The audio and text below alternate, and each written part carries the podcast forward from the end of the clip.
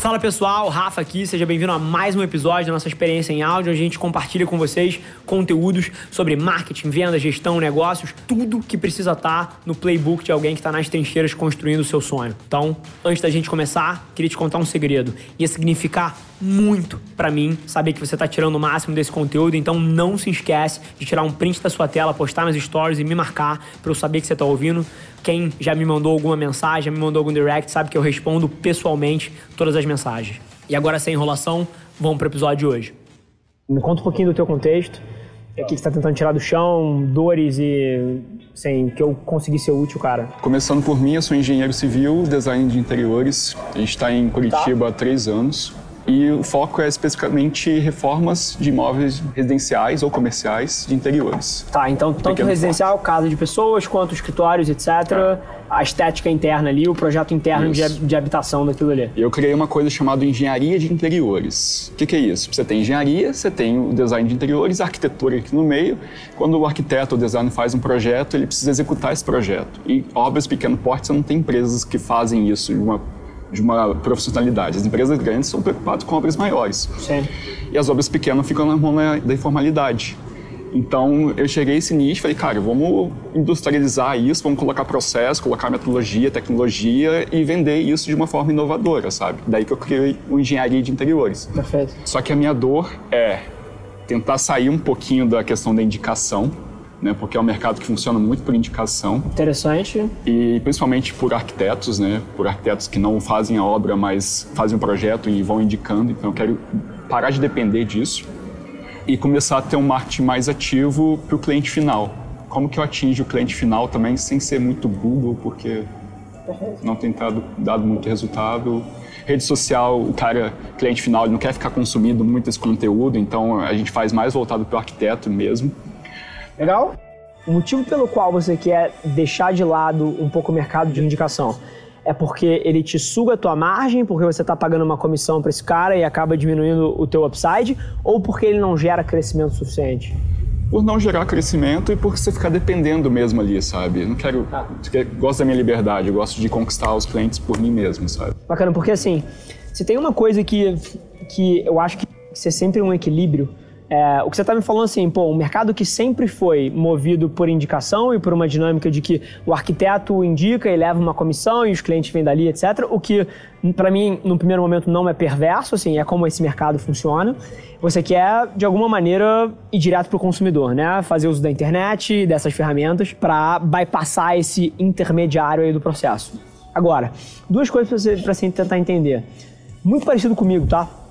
Assim, o que eu encontro nas agências de publicidade tradicionais hoje em dia é um modelo que eu quero mudar ele e quero fazer uma forma diferente. Mas agora, se o cliente que você quer, ele toma a decisão baseado na indicação do arquiteto, mesmo que você vá direto para o consumidor, cara, o poder de influência desse cara que já está já tá ali dentro do processo vai ser enorme. Então, assim, na minha visão, num primeiro momento, você pode sim construir marca e ir direto para o consumidor, mas você precisa encontrar uma forma de fazer essa engrenagem jogar ao seu favor de uma forma melhor. Porque eu não consigo ver esse cara sendo menos influente. O arquiteto ele está na sua frente na cadeia, na cadeia de, tomar decisão de tomar decisão. Então, por exemplo, é como se uma produtora no mundo de agência, vamos supor que eu vou fazer uma externa, a gente está rodando uma campanha da Dominus enorme essa semana e a gente tem uma produtora ajudando a gente a fazer as externas e etc. Se essa produtora ignorasse o relacionamento comigo, assim, foda-se foda a agência, eu vou direto na Dominus, assim, ou ela vai começar a criar as capacidades criativas e de estratégia para chegar com o conceito inteiro e vender uma campanha no cliente, ou assim, ela ir direto na Dominus não vai fazer nada, porque a Dominus me contratou como agência e a única forma dela ser contratada é se eu for lá e contratar essa produtora. Então, assim, você entender o que, que é sonho, o que, que é realidade, eu acho que é uma coisa importante, porque eu não consigo ver esse arquiteto não indicando alguém. Então, assim, pergunta para você. É o oposto, é invertido. Como é que você faz mais desses caras te indicarem? Como é que você gera mais upside financeiro para ele e ganha na escala? Como é que você se torna mais top of mind ainda nesses caras todos para que eles te indiquem? Então acho que essa é uma provocação super válida. A gente entra depois na dinâmica de como é que você pode ir direto para o consumidor, mas assim, dificilmente eu viro para um cliente e falo, olha só, essa aqui é a minha estratégia, esse aqui é o conceito criativo, essa aqui é o planejamento de mídia, e pô, eu quero trabalhar com essa produtora aqui. Dificilmente esse cliente vira e fala assim: ah, não, não, essa produtora não, eu quero aquela produtora. É a maneira como o meu mercado funciona. Então, assim, leve em consideração forte que esse arquiteto, cara, é um influenciador no teu processo de tomar decisão e assim, você pode tentar bypassar, mas eu acho que o ouro para você tá em vencer nessa guerra daqui e ser o cara que todo mundo indica. E aí você pode colocar a mesma ótica. Por exemplo, se esses arquitetos não estão te gerando crescimento suficiente, cara, em vez de você gerar top of mind no cliente final, cara, você imagina se todos os arquitetos de Curitiba que vocês rodam hoje em dia, né? Se todos os arquitetos de Curitiba consumissem o seu podcast sobre reforma e design. Você tem noção quanto mais deals de indicação viriam para vocês? E agora você coloca em cima disso um modelo de parceria onde quanto mais o cara indica, maior a margem de repasse que você faz para ele. E aí você coloca em cima disso uma puta entrega sua. Que no fim do dia, esse arquiteto aqui ele não está só interessado na arbitragem financeira de curto prazo. Ele está interessado em entregar um puta projeto para o cliente dele. Então, assim, ele precisa de um parceiro de confiança. Na teoria.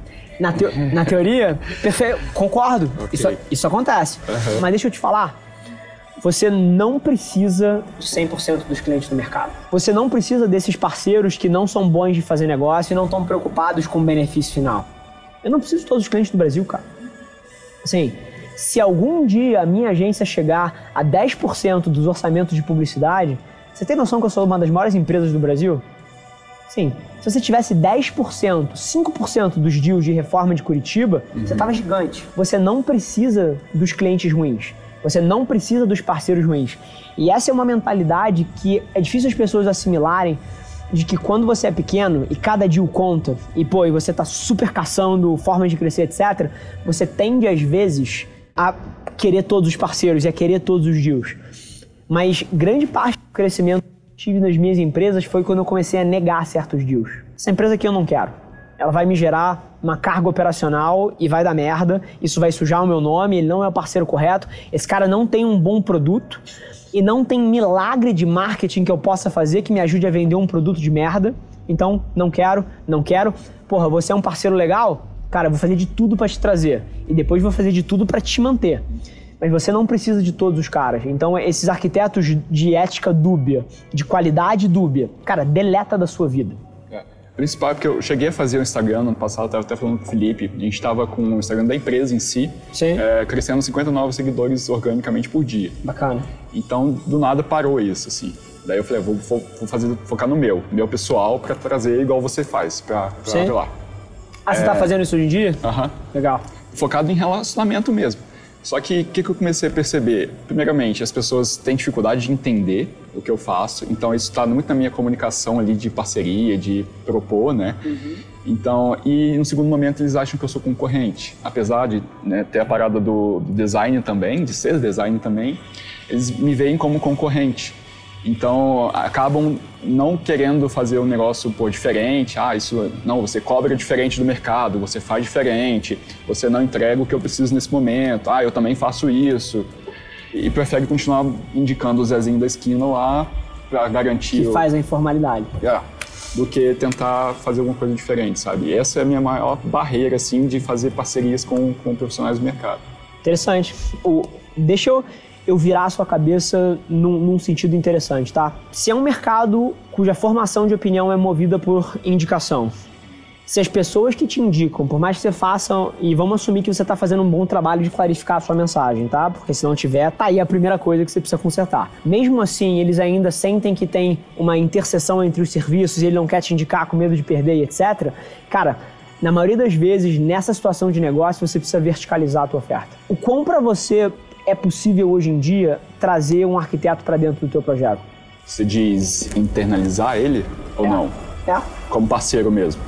Internalizar ele. Como funcionário? Como funcionário. Não é muito difícil. Porque assim, eu vou te dar um exemplo da minha realidade, por exemplo. A Velar Media é uma agência que integra estratégia, criação, mídia e produção.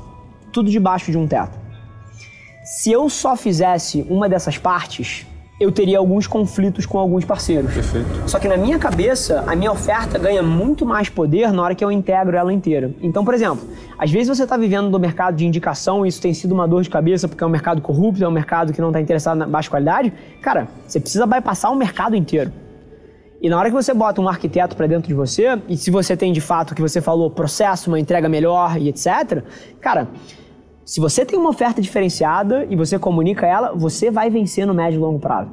E as pessoas vão deixar de ir naquele arquiteto porra, que está interessado em um projeto de baixa qualidade, que indica qualquer parceiro informal, e vão pegar a sua oferta que pega de cabo a rabo. Né, então eu comecei esse ano com o projeto de interiores. Até então eu fazia só a reforma. Perfeito. Então, o projeto chegava pronto.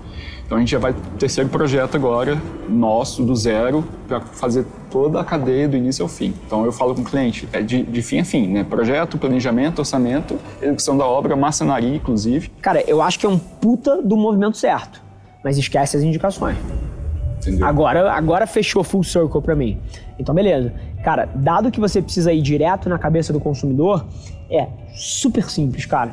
E assim, eu acho que as duas jogadas funcionam, tanto o conteúdo no nome da empresa quanto o conteúdo no seu nome.